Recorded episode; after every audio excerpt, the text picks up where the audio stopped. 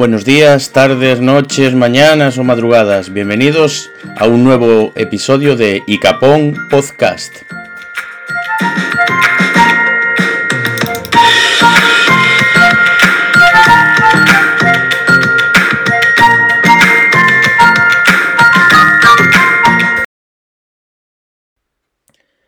Pues ya estamos aquí comentando otra vez, una vez más, las noticias de la última semana. Ya es la semana número 19 del año 2021. ¿Cómo pasa el tiempo, eh, señor M? Desde luego. Eh, te veo motivado para comentar la noticia. Muchísimo. Es que estaba, estaba, estaba leyendo aquí una cosa. Hoy ando un poco distraído. Ya te he hecho una jugarreta hoy. No sé si te acuerdas. ¿Cuál? Cuando me preguntaste antes, yo te dije, lo siento, estaba contento, contestando un WhatsApp. Mm. No. No te acuerdas, ¿verdad? Menos mal que eres olvidadizo. Sí, se me olvidan cosas. Tiene que volver a escuchar el podcast para que se acuerde. Bueno, vamos a ver.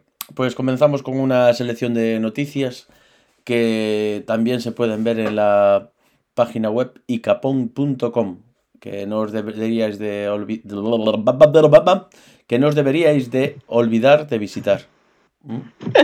¿Lo he dicho bien? No deberíais de olvidar no. de visitar. Deberíais de ponerlos en vuestra página de inicio de vuestro navegador. Siempre, Siempre. Siempre, todos los días. Y ahora mismo estamos aquí la señora Lopón. Buenas noches, días o mañanas, Buenas señora noches. Lopón. Días, noches, mañanas. pues aquí, empezando otra vez, o terminando más bien el fin de semana, ¿Qué tal esta porque semana? ya mañana, les recuerdo que mañana es lunes. Oh, mañana el horóscopo Dios. en la página para saber lo que va a pasar. Muy importante ese horóscopo. Tú lees el Yo- horóscopo. Usted lee el horóscopo, señor M. Yo organizo la semana según me diga el horóscopo de Capón. Está muy bien. Hace muy bien. Te creo, ¿eh? Aparte con la Imagínate sinceridad. empezar la semana sin eso. No, No. No, imposible. Porque ¿qué yo te dice? una, ¿Qué est- te, una estrella guía y, y ¿Qué te- Capón es mi guía. qué te ha deparado? ¿Qué te ha deparado el horóscopo en esta semana y en qué ha acertado y en qué no, señor M? Pues tendría que volver a leerlo, porque como me pasa todas las semanas, me olvido al día siguiente. Mm. Eh, déjame que lo mire un segundo. No, a ver, ¿qué pone tu horóscopo? ¿Qué signo del zodíaco eres? Capricornio. Mm. Es como una cabra, la cabra, de- eres la cabra del... Del Más bien como un ciervo. Ese- la cabra es Aries. vale, vale. Entonces estamos locas. Yo soy la cabra, Yo soy el bueno Ah, de, vale, vale. de los símbolos, de los signos. El escorpión es el mejor. el alacrán. ¿Eh? Escorpión. Ah. En México hay, al escorpión se le dice alacrán. ¿Qué te decía el horóscopo, señor M? Eh, no lo sé, me lo ibas a decir tú ahora. Mira, vamos a dejar el tema. Vamos a dejar el tema y vamos a avanzar. No me lo estabas buscando tú. ¿Estás viendo, ¿estás viendo hentai? ¿Quién, yo? Sí. No. Tienes cara de estar viendo hentai. Ojalá tuviera cara de estar viendo gente. Bueno, la primera noticia que nos llamó la atención, una de las primeras que nos llamó. Bueno, toda la semana pasada se ha estado hablando de un cohete que, que chino que iba, parece que se salía de la órbita y se iba a estrellar en, en la Tierra y había miedo por, por, por saber exactamente dónde, dónde se iba a estrellar. Lo más probable era que se estrellara en el mar, pero incluso el ejército español lo vigilaba por si acaso caía en una ciudad. El peligro era que cayera en una ciudad. Los restos del cohete chino Long March 5B cayeron en el mar Arábigo al final. Según medios estatales chinos, partes del cohete ingresaron a la atmósfera terrestre a las 10 y 24 del domingo. El reingreso de los restos del cohete también fue confirmado por el Escuadrón 18 de Control Espacial de Estados Unidos, que se, que se dedica a rastrear objetos artificiales en la órbita terrestre. El Comando Espacial de Estados Unidos dijo en un comunicado que podía confirmar que el Long March 5B volvió a entrar en la península arábiga. Se desconoce, no se sabe, si los escombros impactaron en la tierra o en el agua. O en el agua. Dijo, eso fue lo que dijo el comando.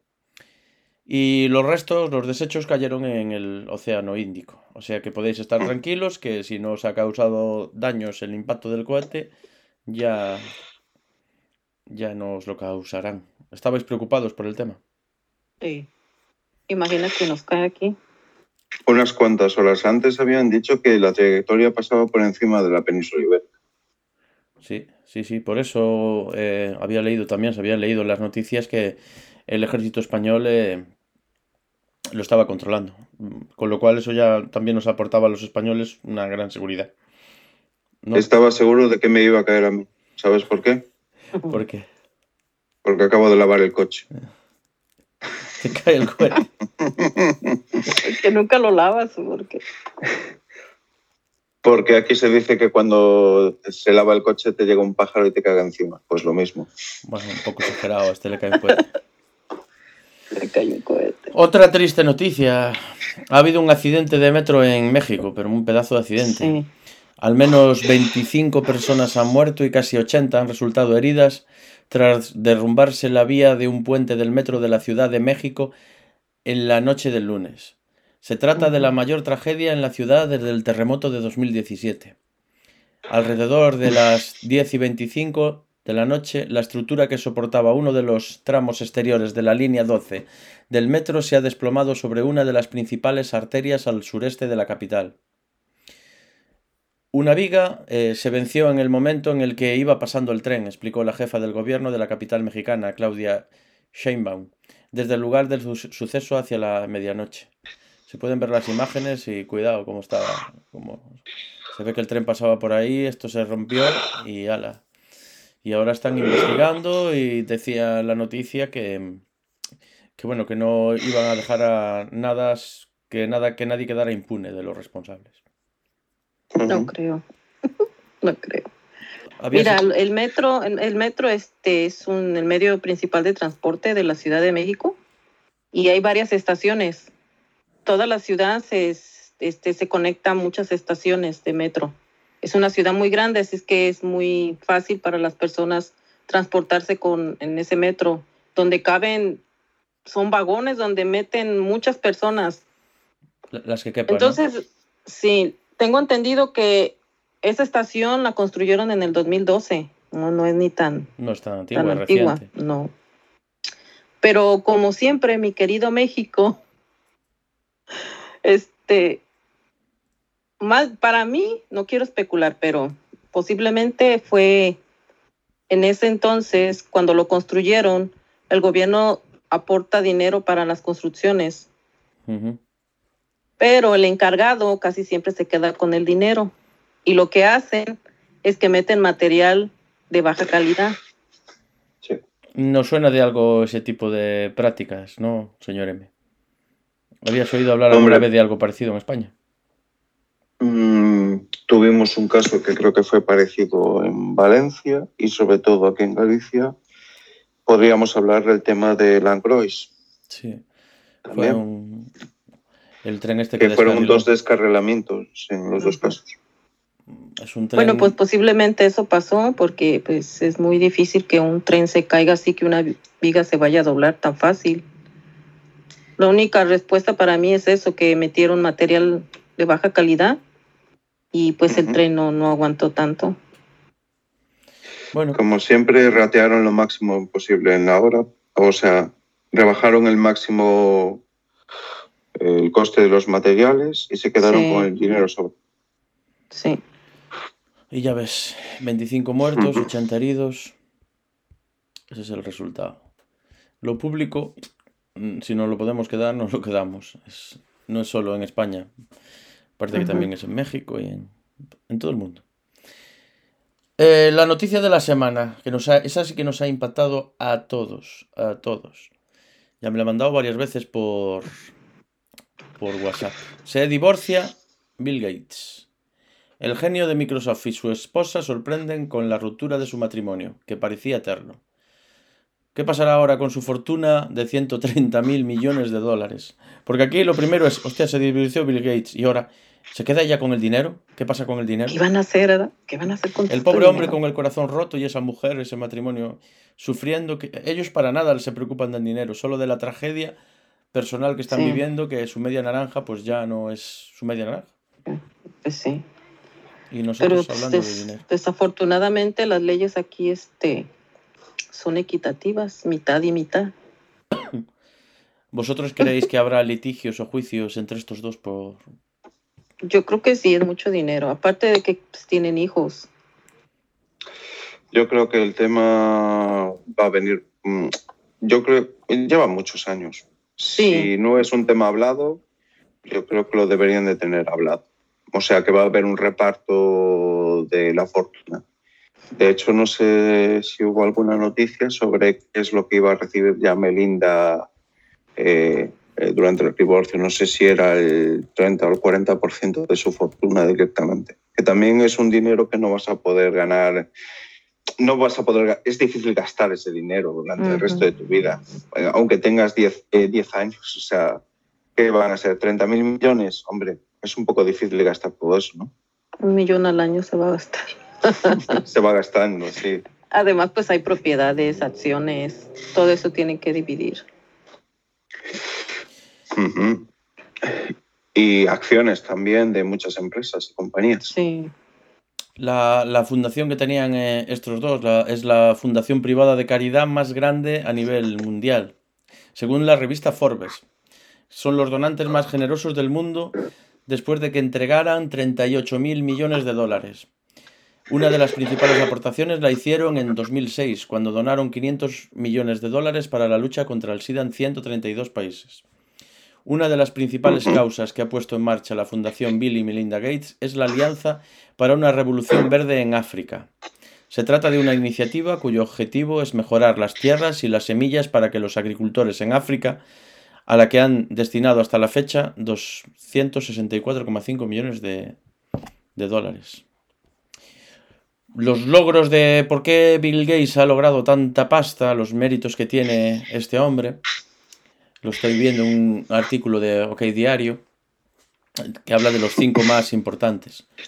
La creación del sistema operativo Windows, que es por lo que, por lo que más conocido es este hombre. Eh, popularizó el uso del ordenador personal, aunque no lo inventó, sí que es verdad que gracias a él pues lo extendió a, a- a todo el mundo, lo hizo con un precio, eh, con precios asequibles para la mayor parte de, de la población, cosa que no era así antes. Ayudó a salvar Apple, lo que dice la noticia es, por increíble que parezca, Bill Gates jugó un papel muy importante en la salvación de Apple. Aunque su relación con Steve Jobs no era demasiado buena, el Mac recibió una serie de aplicaciones que había producido Microsoft y que ahorraron tiempo y esfuerzo a los programadores de Apple.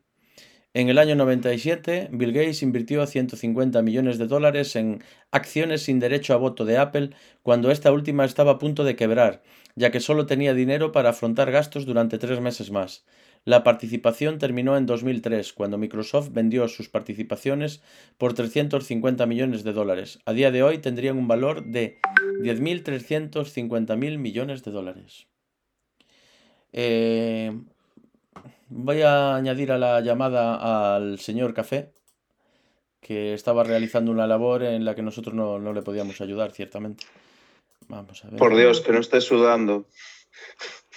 O así como agitado. Sí, o. oh, ¿qué tal, chicos? Sí, lo de los Ah, bitcoins, le- últimamente, lo de ¿Cómo los, estáis? lo de minar le está. Sí, lo está Lo, minando. lo de minar le Está está. Hostia, tiene buena cara. ¿Qué tal? ¿Todo bien? Sí, no, está feliz.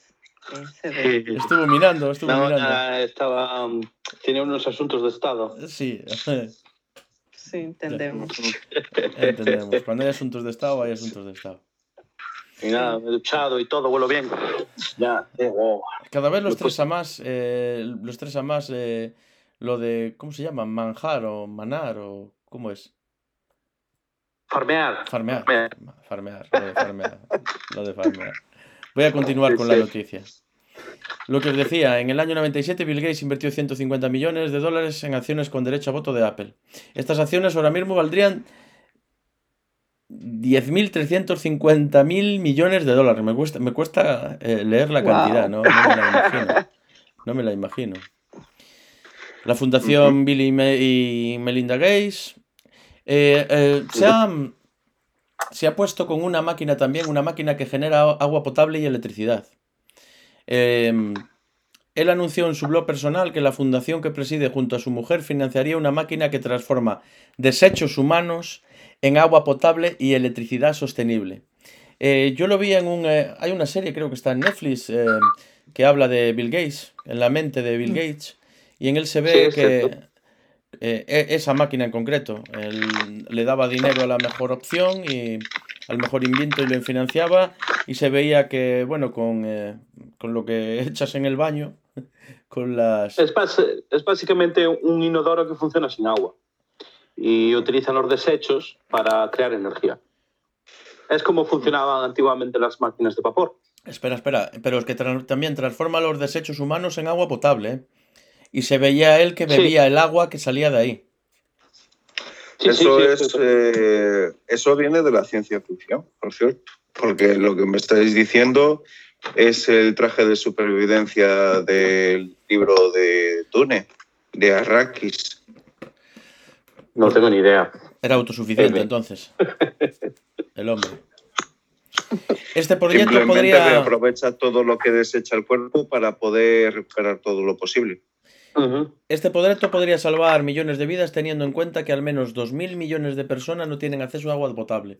La máquina fue probada con éxito en Dakar. Es capaz de gestionar los residuos de una comunidad de hasta 100.000 personas, produciendo 250 kilovatios de electricidad y 86.000 litros de agua diarios. Parece que es un invento impresionante. ¿eh? Eh, soluciona dos cosas al mismo tiempo. El problema de, del alcantarillado en países africanos, porque no tienen alcantarillado, eh, o sea, las comunidades no tienen suficiente dinero como para montar uno. Y, eso es un gran problema, porque hay mucha gente que se muere, de, se muere de diarrea. ¿Quién se muere de diarrea hoy en día en un país desarrollado? Nadie. Es difícil. Pero en África pasa inafortunadamente. Y, y este invento, la verdad que soluciona dos cosas al mismo tiempo. De hecho, Bill Gates eh, eh, llegó a esa idea, pero no sabía cómo, cómo, realizarla. Y se fue a China, de hecho, e intentó en China, y vos sabes que en China, bueno, son las fábricas del mundo, como quien dice, eh, y nada, ofreció una recompensa a ver quién podía encontrar un invento ¿no? que, que pudiese solucionar ese problema. Y fue una empresa china que creó un, un retrete que funcionaba sin, sin agua y la idea era buena, pero claro, le querían cobrar, me parece que era, 50 mil dólares, 50 mil dólares por, por inodoro. Y Bill Gates dijo, no, no, no, no, no. esto no podemos gastar más de, no sé si eran 100 dólares o algo así por cada uno, una cosa así. Y al final acabó con esta idea, ¿no? que es bastante interesante. Eh, construyó uno que sale, sí, sale en el documental, pero es a escala pequeña, ¿no? De momento. Pero vamos, esto es un proyecto que si va adelante va a solucionar muchos problemas. Bueno, eh, vamos a continuar a la siguiente noticia.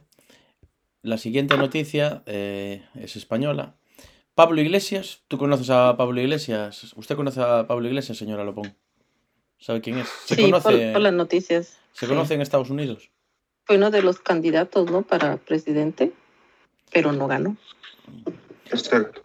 Ah, ahora mismo era uno de los vicepresidentes del gobierno actual con Pedro Sánchez y dejó ese cargo para presentarse para la Comunidad de Madrid, ya que se, se veía que iba a ganar la derecha y él creía que con, la, con su figura, con su imagen, los votos de la izquierda, sobre todo a su partido, a Podemos, pues eh, harían que, bueno, que pudiese llegar a ganar, según él, o por lo menos a subir, pero no lo consiguió, se quedaron igual y decidió abandonar eh, sus cargos políticos. Ya había tenido bastantes problemas, eh, muchas críticas, mucho desgaste político e incluso últimamente le había mandado unas cartas amenazándolo con balas de, de Sí, sí, sí. En la Comunidad de Madrid, os leo, en la Comunidad de Madrid tuvieron lugar unas elecciones para la comunidad autónoma en la que el Partido Popular tuvo mayoría en las elecciones.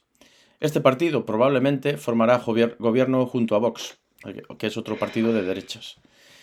Ante no haber cumplido el objetivo de hacer frente a la derecha española con la jugada de salir del gobierno, dimitir como vicepresidente del gobierno para presentarse como candidato de Podemos, Pablo Iglesias, uno de los fundadores del partido Podemos, ha decidido abandonar la política activa y dejar sus cargos institucionales.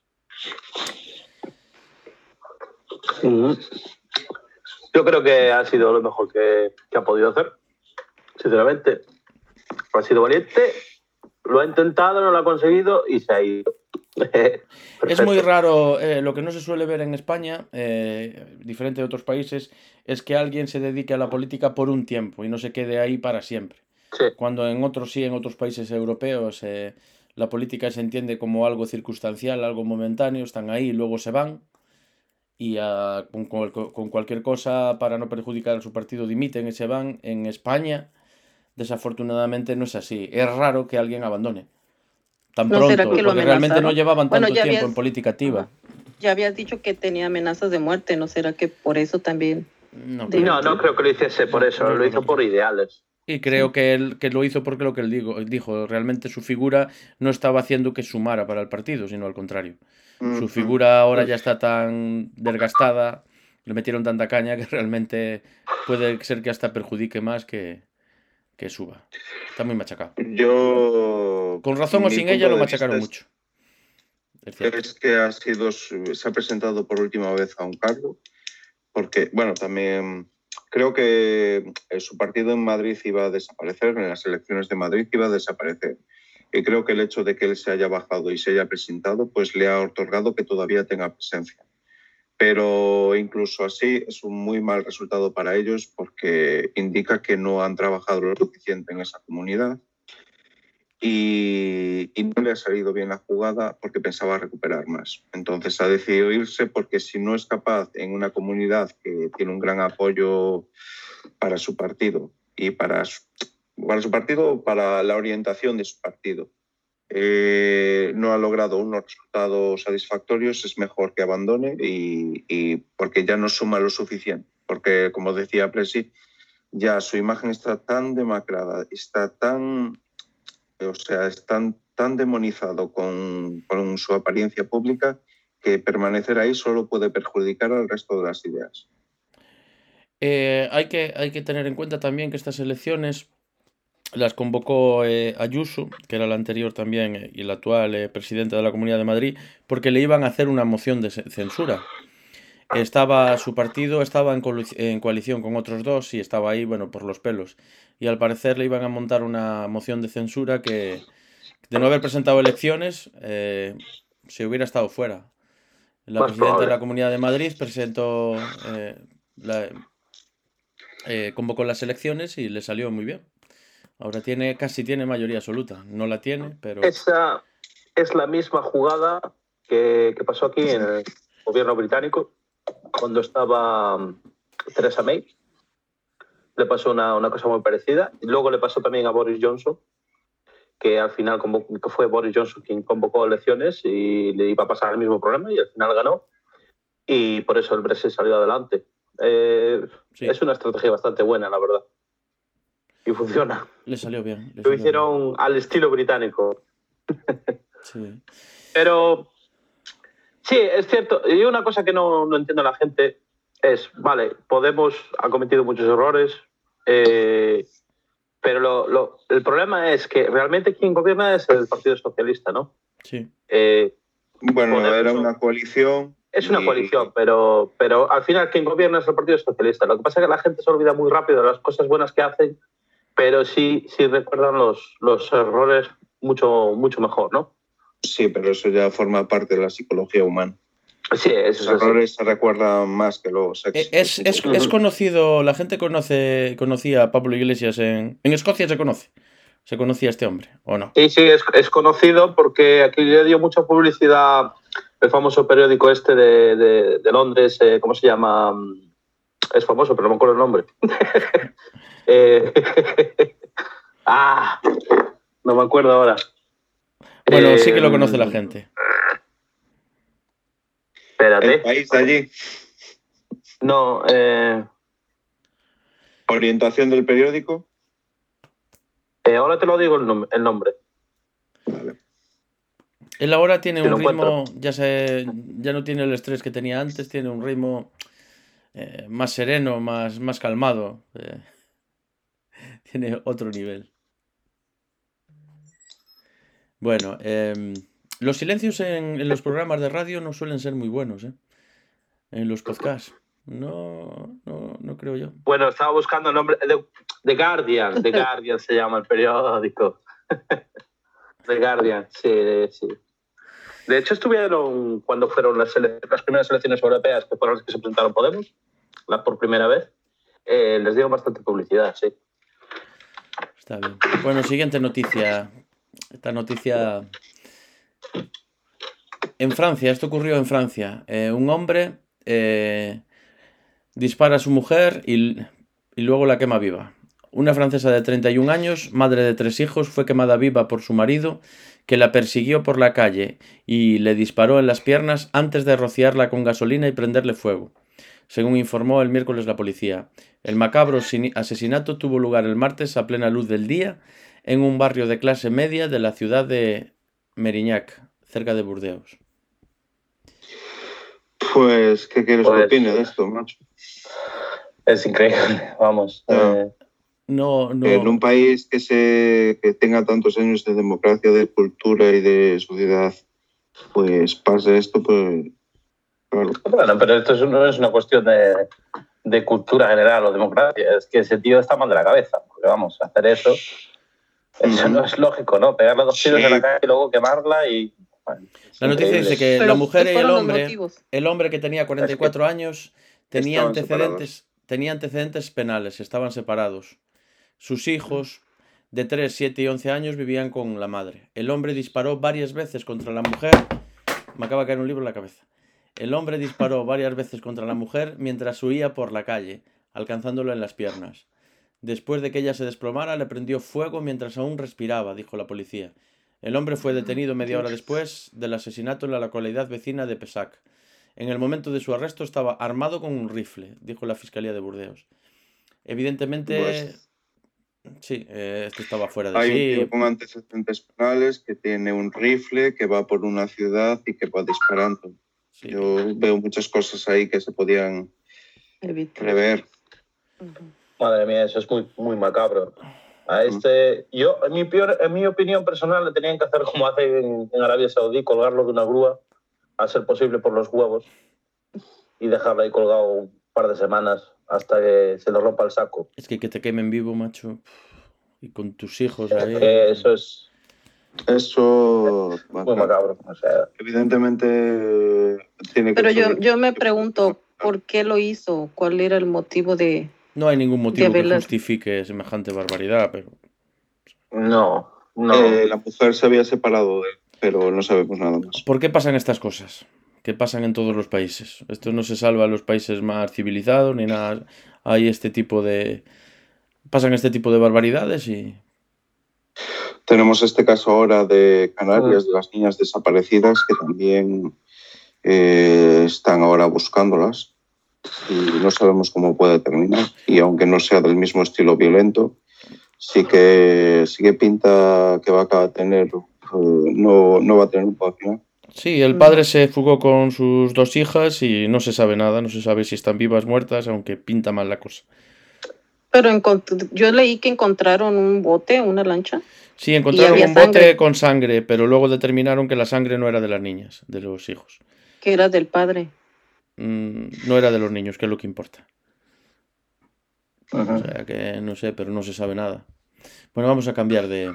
Vamos a cambiar Sí, de, de tercio. alguna noticia así un poco más simpática y tal, más agradable.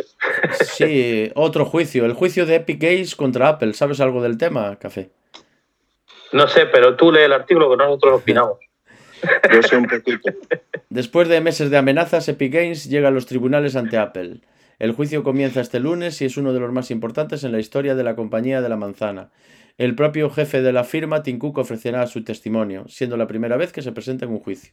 Lo que está en juego es el futuro del App Store y lo que cobran los desarrolladores, a los desarrolladores, una fuente de ingresos tremendamente lucrativa para la compañía financiada por Jobs. Ellos no Ajá. quieren, ellos quieren que mm, ellos no quieren que, que te bajes una aplicación y que dentro de esa aplicación haya otras compras. Ellos quieren vendértelo todo, Apple. Y Epic Games dice, pues no, quiere hacer sus, ventas independientes. Bueno, la, vamos a ver, eh, la política de venta de la App Store de Apple eh, dice que todas las compras que tú realices en una aplicación que sea tu App Store, ellos se quedan el 30%. Todas las compras. Epic Games, que es la que la está mandando, es la propietaria del juego eh, Fortnite, que tiene una disponibilidad de este juego para las aplicaciones para los móviles. Eh, pero también tiene una tienda de, que desde donde verdaderamente se financian, que es la tienda de las skins, de las, bueno, las, eh, los trajes, las distintas cosas que compras para el juego, para diferenciarte de los demás. Eh, llevan batallando mucho tiempo y en el momento en el que Epic Games decidió meter una tienda dentro de su propia aplicación, saltando eh, la de Apple, Apple decidió retirar la aplicación de Steam, perdón, de, de la Store. Esto lo llevó en acuerdo también con Google Play, o sea, con Google, para hacer exactamente lo mismo y fueron retiradas de las dos aplicaciones móviles. Mm. Hubo bastante rifirrafe, se podía instalar, pero no a través de la, de la App Store, sino a través de bajarse la APK, por ejemplo, pues si, o sea, bajarse el propio archivo y ejecutarlo en el móvil para instalar el juego. Esto con Android, pero con iPhone no. Sí, APK, APK es de Android. Sí, sí, APK es de Android. Y, supongo que en Apple también habría algunas maneras de instalar. ¿Qué pasa? Que era lo que estaba esperando Epic Games. En el momento en el que lo echaron, le quitaron justamente la aplicación, demandaron a Apple y decimos que están utilizando un monopolio para quedarse ellos con el dinero. Claro, es que yo eso lo veo lógico. Vamos a ver. Tú tienes una empresa y necesitas vender, lógicamente, y tener negocios, ¿no? Si empresas como Apple monopolizan el mercado, o sea, realmente eh, tienen que pagar comisiones a Apple por, por su trabajo, ¿no? Digamos. o sea, por un trabajo que realizan ellos, un juego que han creado ellos y es que no es, eh, yo es que no lo entiendo. Ah, yo, yo me imagino cuál será el futuro de todo esto. Vamos a ver, Apple lo que dice es que sí, vale, pero tú quieres eh, que se utilice en mi plataforma, quieres que se utilice en iOS. Sí. Y iOS es mío y yo hago lo que me dé la gana, pero yo me imagino que acabará en esto, eso se va a romper, me imagino, me imagino que... Claro, por eso yo personalmente no me gusta... Y se abrirá la App Store. Que se abra la App Store tiene su parte buena y su parte mala, ¿eh? Ese control tan riguroso que tienen con las aplicaciones tiene mucho que ver con la fluidez del sistema operativo y de cómo va. Tiene mucho que ver. Bueno, cada uno es libre de. será libre de bajárselo como haces en Android. Eso no lo puedes hacer en Apple. Lo de bajarte una APK y, instalarla en Android. En, en, iOS no es así. Tienes que pasar por. Eh, oficialmente tienes que parar. Otra cosa que le hayas, que le hagas un jailbreak, que lo liberes o, lo que sea, pero si no. Claro, pero, pero eso no es lógico. Tú te deberías tener derecho a descargarte cualquier cosa que tú quieras. Bueno, dentro de la legalidad. Claro. Apple diseñó la App Store y por lo tanto como empresa privada puede cobrar lo que quiera por, por, utilizar su App Store. Sí, pero ¿por qué no puedes descargarte tú como lo haces en Android o como haces en Windows o incluso en Mac? Te descarga lo que quieras. Afuera de la App Store. Deja, deja instalar Está muy bien que ellos tengan su propio sistema y tú pagues por ello, pero, pero no es lógico que tú no puedas descargarte lo que tú quieras. Vamos. Eh, no es normal. En Android no tienes ese problema. Tú eh, te puedes descargar cualquier programa, cualquier aplicación que te venga en gana. Bueno, Apple, eh, mientras le funciona, le funciona y mientras tanto está cobrando. Cuando un juez le diga no puedes hacerlo, pues ya. Pero hasta ese momento está ganando pasta. Sí, bueno, hasta ahora Epic no le ha pagado. Simplemente han cogido y han dicho no te vamos a pagar. Pusimos la aplicación. Pero quitaron la aplicación de Fortnite, llegaron a quitarla, ¿no? Sí, quitaron la aplicación. Realmente, oficialmente no tiene aplicación. Ahora hay maneras de instalarla. En Google sobre todo, pero en Apple no. Bueno, pues a ver. Yo lo que no entiendo es que lo haya hecho Google también. Eso ha sido por presión de Apple. Eh, Google no es la Google que conocíamos en el 2010, ya cambió mucho desde entonces. Sí, sí, ha cambiado Solo hay que ver los proyectos del cementerio de Google o las ideas ingeniosas que tienen para mover el mercado que después se abandonan a los dos días. Google está empezando a tener problemas de, de innovación, de no saber hacia dónde ir. Y le están comiendo el terreno. Sí, eso es como el caso de, de Huawei en Estados Unidos, que fue, le pusieron un ban, ¿no? Y... Pero sigue eso, ¿eh? Al final sigue. Sí, sí, aún, aún, aún siguen con el, con el ban. Y es que no tiene mucho sentido, la verdad. Yo creo que es un poco el frenar la, la, perdón, la economía, la economía china. Es, es básicamente lo que quieren hacer. El problema es que sí, el problema es que Huawei básicamente estaba dominando la 5G. Y eso era un gran problema para Estados Unidos. Y Huawei tenía muchos contratos con, con países europeos. Y, por ejemplo, aquí en Reino Unido, eh, todas las antenas 5G las iba a instalar Huawei. Y por medio de Trump, que puso presión eh, a Boris Johnson, pues eh, banearon también a Huawei en Reino Unido. Y al final, pues le quitaron el contrato. Pues aquí me parece que lo último que había oído de Pedro Sánchez es que Huawei era una de las empresas mencionadas para instalar el 5G. Sí. Bueno. Pues obviamente. Siguiente, siguiente noticia. Una hora, solo una hora de, de, toque, de toque de queda. ¿Os habéis enterado que hemos salido en España del, del estado de alarma? Yo no. Tú no tienes claro. Pues hemos salido del estado de alarma, Luis. No tengo ni idea. Por eso salieron a, a, festejar, ¿no? Ah, por eso. Ah, Las imágenes sí os llegaron, ¿eh? Se ha producido una situación singular el eh, este sábado. En, en, algunos sitios entre las 10 y las 12 y en otros entre las 11 y, y las 12. Porque el, estado de alarma, que era el que permitía que existiesen restricciones eh, como por ejemplo el toque de queda, que no pudiese salir por la noche, eh, finalizaba a las 0 horas, a las 12 de la noche del sábado, bueno, más bien, ya es, ya es domingo, y esa hora se acababa. Pero claro, la mayoría de los toques de queda eran o a las 10 de la noche o a las 11. Entonces tú tenías que irte para la casa dependiendo qué comunidad, en qué comunidad estuvieras a las 10 o a las 11 y a las 12 ya volvías, podría salir. Esto pasó en Madrid. En Madrid lo que visteis, mucha de la gente que estaba ahí a las 11 estaba en su casa y a las 12 salió a festejar el fin del estado de alarma. Algunos ya pasaron de todo y ya ni siquiera fueron a casa, pero en teoría tenían que estar.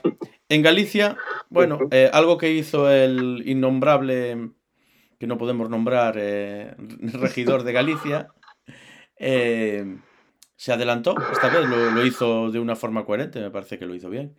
Y eliminó ya la, esa hora de restricción porque era ilógico. No tenía sentido. Eh, estamos haciendo las cosas bien hasta el último momento, eh, ¿no creéis? Estamos haciendo las cosas muy lógicas hasta el final. Bueno, ¿y en Estados Unidos habéis tenido toque de queda, pero Nada más lo tuvimos este, el principio de la pandemia, que fueron nada más como seis meses. Y ya después no, ya podía salir normalmente. Bueno, no normalmente, sino que pues con tu mascarilla. No lo tuvimos tan, tan estricto, lo tuvimos muy... Siempre fueron más razonables. Ellos cuando tuvieron las restricciones más, más a lo bestia, eh, siempre pudieron salir a la calle a pasear y andar. No les Pero es que, a estar si, en su si tú te pones a pensar, a ustedes pues, los tuvieron en un este, confinamiento muy estricto. Y aún así se contagiaban. Entonces yo no yo no entendía qué era lo que estaba pasando. A nosotros nos dieron la libertad, más libertad de salir, pero pues, eh, ¿cómo te diré? Eran los, mismos contagiados. Salieran o no salieran, se estaban contagiando. Eh, aquí se copió, lo, se copió lo que se hizo en Italia y los italianos copiaron lo que se hizo en China. Yo a veces me pregunto qué hubiera pasado si el coronavirus no, hubiera, no se hubiera extendido la primera vez, tan, eh, no fuera China el primer país si fuese otro país, porque ha sido un país que eh, hacer un toque de queda en una zona lo tiene muy fácil con lo... Con lo eh, no hay una democracia plena en China, digamos, son más autoritarios y te dicen te confinas y te confinas. Pero, ¿qué pasa si hubiera pasado primero en Estados Unidos? ¿A quién copiaríamos? ¿O en otro país? Porque se copiaron las medidas del primer país, uno copió a otro, otro a otro. Yo creo que eso fue lo que pasó. Pero mira, China mintió. Hay que ser sinceramente, no dijo en verdad cuando empezó la, cuando empezaron ellos No. con el problema. Así es que Yo cuando ellos, cuando antes, ellos sí. avisaron, ellos ya tenían como dos meses ya sufriendo con ese problema. Cuando nosotros nos dimos cuenta era porque ya tenían a toda su comunidad, toda su gente encerrada. Sí. Pero ya la habían, todo el virus ya lo habían esparcido, ya estaba aquí en, en Estados Unidos. Ya se había expandido por todos lados, sí. Cuando, cuando salieron las noticias del, del COVID, cuando apareció, eh, ya había casos eh, por Europa y demás, y gente que probablemente ya lo tenía y no, y no le hizo caso y, y lo pasó en su casa como si fuese una gripe. Sí. Es es lo que ha pasado. Eh, yo creo que el problema de- del contagio, pues yo lo que pienso personalmente, es, es un problema cultural también. Porque no es lo mismo como, como es la cultura en España, como es aquí en Reino Unido o en Estados Unidos. Eh, La gente en España, digamos que es un poco más cercana, ¿no? Y nos gusta dar abrazos, besos y estas cosas, ¿no? Somos, somos muy cercanos y, por ejemplo, la cultura británica es más fría. Tú, por ejemplo, a una chica, pues no le das un beso Ni de broma. si no es tu amiga o la conoces, pero uno. Nosotros damos dos o tres. pero, pero es raro, aquí normalmente se da la mano, ¿no? Pero bueno, recuerdo un detalle muy gracioso, que esto fue antes de que se contagiara el, Boris Johnson, el primer ministro de aquí de Estados Unidos, eh, en un meeting. eh, le preguntan, pero vamos a ver, porque, ah, porque estaba haciendo visitas a los hospitales y le preguntaron, bueno, pero usted está siguiendo las restricciones y demás. Sí, sí, sí.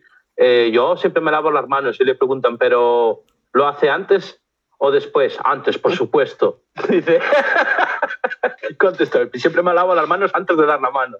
Muy bien, muy bien, señor presidente. Él lo contagia. Siguiente noticia. Eh, Carolina del Sur aprueba el, el fusilamiento. El estado de Carolina del Sur, en Estados Unidos, por si no sabéis dónde está, aprobó este miércoles incluir como método de ejecución de presos condenados a muerte perdón, el escuadrón de fusilamiento. Aunque la inyección letal seguirá siendo la primera opción. El proyecto de ley aprobado por el legislativo tiene como objetivo buscar alternativas precisamente a la inyección letal ante la escasez de, ante la escasez de esos fármacos por la negativa de las empresas farmacéuticas a que se utilicen en ejecuciones. Eh, yo quiero preguntar, ¿se ejecuta tanta veces, tanta gente que se, que se escasean los fármacos? O sea, yo pregunto eso. O sea, se- o sea, ¿qué- ¿qué es? Eh, ¿18 a la semana y no? Es que para todos. No, lo que dice es que es que hay escasez de esos fármacos por la negativa de las empresas farmacéuticas a que se utilicen en, en las ejecuciones. Ujú. No les quieren hacer. No, no creo que es que sea como las vacunas del coronavirus. Uf, Yo, yo creo que es el plan, oye, esa- esto sale muy caro, vamos a fusilar y a tomar por el culo. Es más barato una bala que la, que la, que la inyección. Eh, Hombre, las ¿qué balas en Estados Unidos, sa- esas las regalan por ahí. Esos son como caramelos. Sí. Es que la verdad es... eh, Ya, pero es que cualquiera- están hablando de pelot escuadrón de fusilamiento. sí, escuadrón. claro. O sea, te van a meter. Te van a meter, ¿qué? ¿20 tiros en el cuerpo? 200 balas, por si, por si acaso. Y luego un segundo escuadrón por si se levanta. ya por si las moscas. Y, y- y el año que viene se trae un tanque. Ya, para borrar, borrar más. No, le, le pegamos un cañonazo a tomar por culo. Venga. No, si, por si queda vivo. Eh, sí, pero es que el problema de, de las ejecuciones hay que realizarlas. O sea, no estoy en contra de que se ejecute a nadie, No. evidentemente. Pero Evidentemente, No, no, dice. yo tampoco, dice, pero- no estoy en contra de que se ejecute a nadie, evidentemente. Vale, vale, vale. Evidentemente. Vale, vale, evidentemente. Está haciendo la doble negación, pero no os habías dado cuenta. Mm. Y, Vale, voy a ponerme. Deja que voy a, voy a tachar Carolina del Sur en el mapa. Para no ir. pero vamos a ver, se supone que esto lo tienes que hacer con el método más indoloro posible. Pues ya ves. es que Bueno, no, pero a ver, tiro te- la cabeza no debe doler- a ver, te, meten una, en un segundo una sortada de tiros. Yo creo que no se entera. ¿eh? No sé. Pero es que es muy vamos- exagerado pues, poner todo un regimiento ahí cuando con Sí. un solo balazo en la cabeza No, tiene. pero vamos a ver, aquí lo que se... A ver, yo lo que recuerdo es que cuando había los pelotones de fusilamiento, eran varios soldados que muchos tenían, eh, algunos tienen balas de fogueo y otros balas de verdad. Entonces, ell- eh, ellos no saben si su bala la ha matado o su bala no le ha matado, ¿sabes? Es como para tener la esperanza de que, bueno, yo estoy ahí, hago ese trabajo, le pego un tiro, pero igual, eh, o igual mi bala era de, de, de fogueo. No es un Ajá. solo persona, sino un tío con una metralleta o con una, si le tira en la cabeza, uno solo, pero es como para, Ahora me, me- para que no se sienta tan mal yo- el que trabaja, el pobre trabajador que está ahí. A ver, a ti te toca que estar en el... No debe ser muy agradable, ¿no? Era lo que te iba a preguntar. Eso es lo que me pregunto yo. ¿Se, se van a hacer este voluntarios o los van a Bueno, escoger? serán eh, policías o del ejército que los mandan y punto. Pero, al ejército. ay, no. A ver, el que quiere el pelotón de fusilamiento, que levante la mano. Apúntense. Te se ríe. Hombre, eh, una vez. Eh, espera. Este es un, Uy, este es un tema tiro. gracioso. Por culo.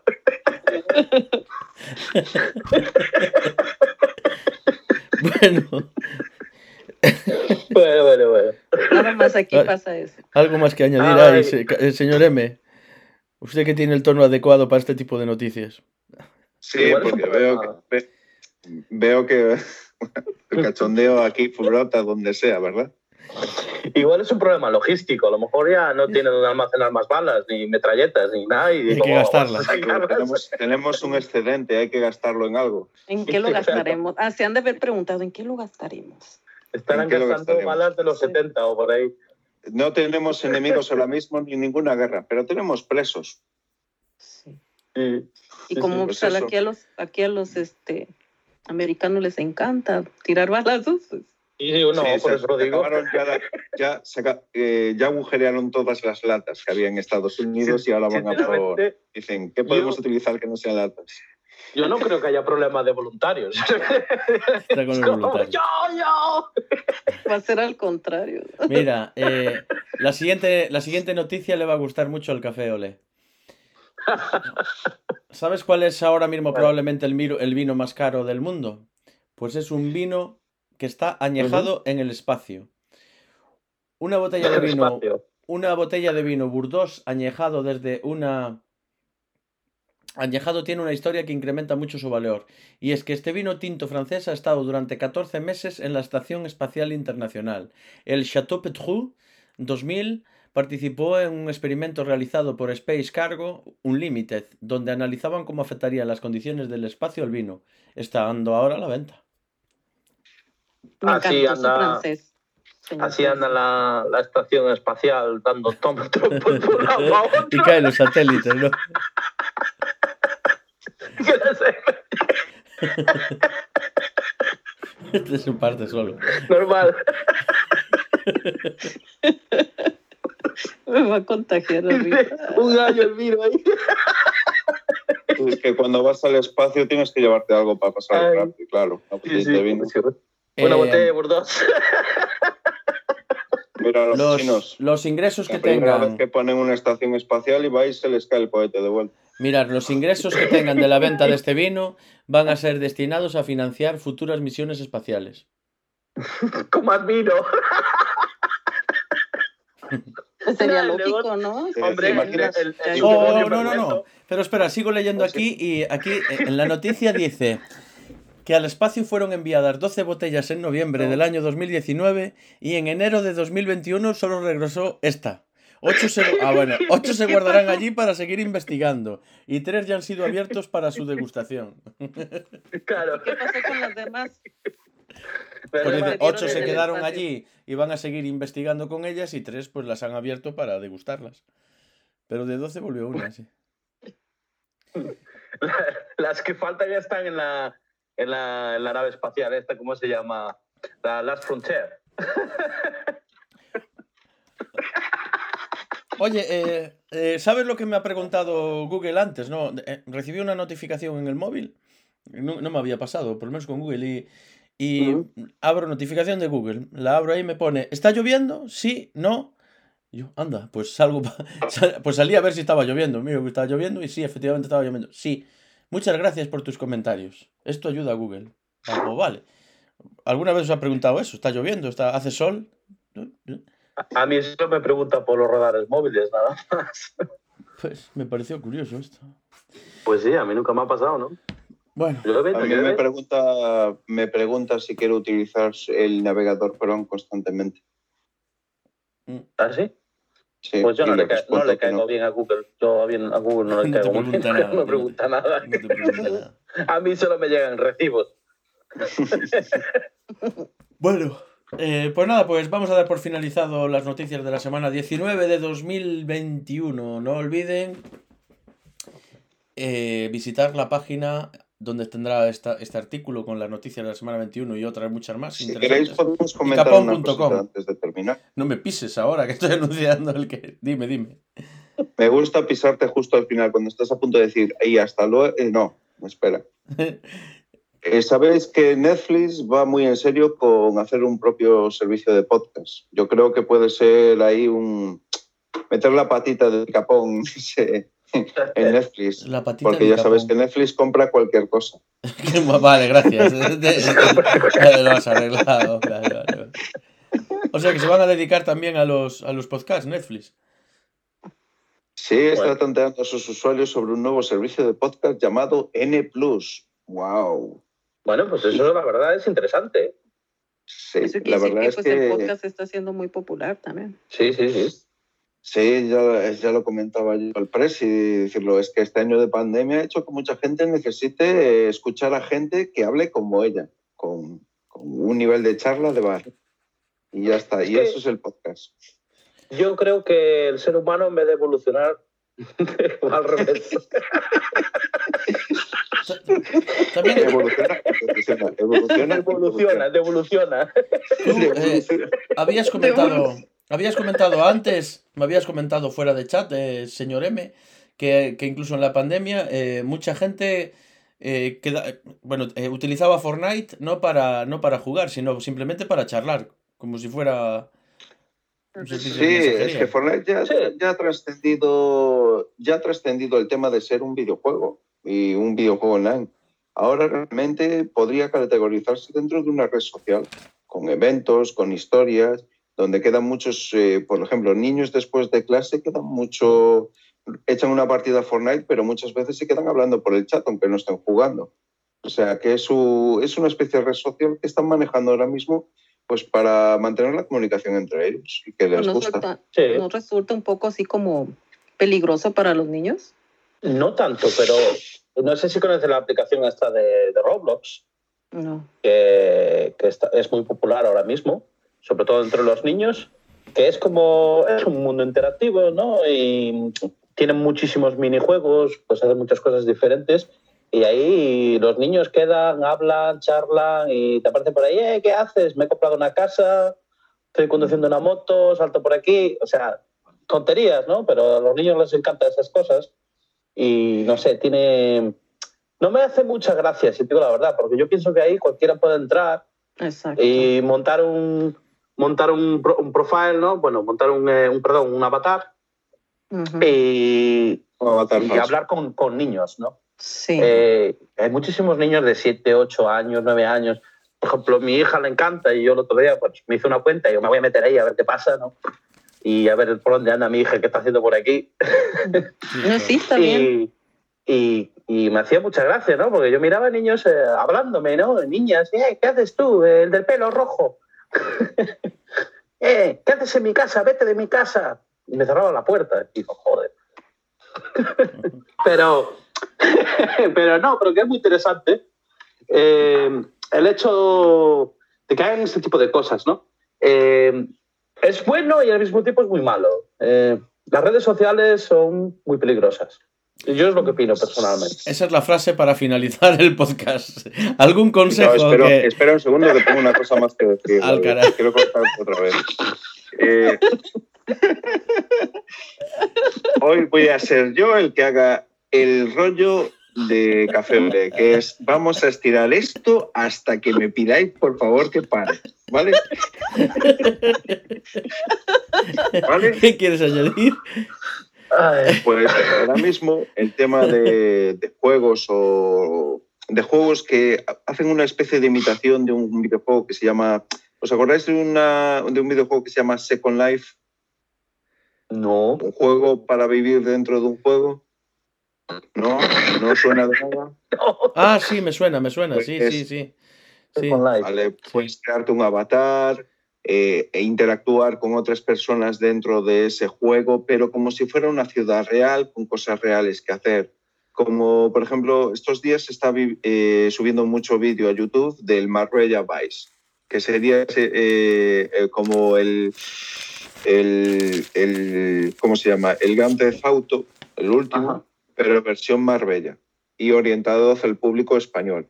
Y tienes un montón de gente que está hablando ahí con su avatar, moviéndose por toda la ciudad, haciendo cafradas y, y de todo. Y está siendo bastante popular con eso. Entonces, creo que ahora va a crecer bastante este, esta cantidad de juegos que lo que hacen es crearte una segunda vida para que tú puedas interactuar con otras gentes, ya que te cuesta bastante interactuar ahora. Hombre, ahora nos han encerrado, nos han encerrado en las casas, normal. Mm, sí, a ver, pues lo de la segunda vida. es pues, lógico. sí, es normal. Bueno, que, conste que yo no he estado ni un solo día de encerrona, sí, Todo esto, ni un solo día. Yo, siempre he estado en la calle. Siempre. Eso sí, no había gente, pero siempre he estado en la calle, siempre. Pero bueno. Bueno, ya y me ha gustado. Me ha gustado.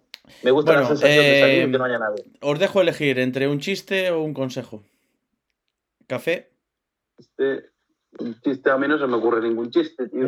¿Un, consejo? Eh, un consejo, pues lo que digo siempre, ser felices, comer perdidos y si no, chuletones, lo que haya, vamos. Eh, señor M. Eh, no compréis criptomonedas ahora, más para mí. señora Lopón. Yo, pues, este, Chiste no, porque son, soy muy malo para contar chistes. Un consejo, que sean felices y, y cuando tengan la oportunidad de reír, que rían. Es lo mejor que hay. Rían mucho. Pues yo eh, les aconsejo que le hagan caso a su médico de cabecera, que siempre les dará muy buenos consejos. Hasta el siguiente programa de Icapón Podcast, Ciudadanos del Mundo. Chao. Bye. Hasta luego.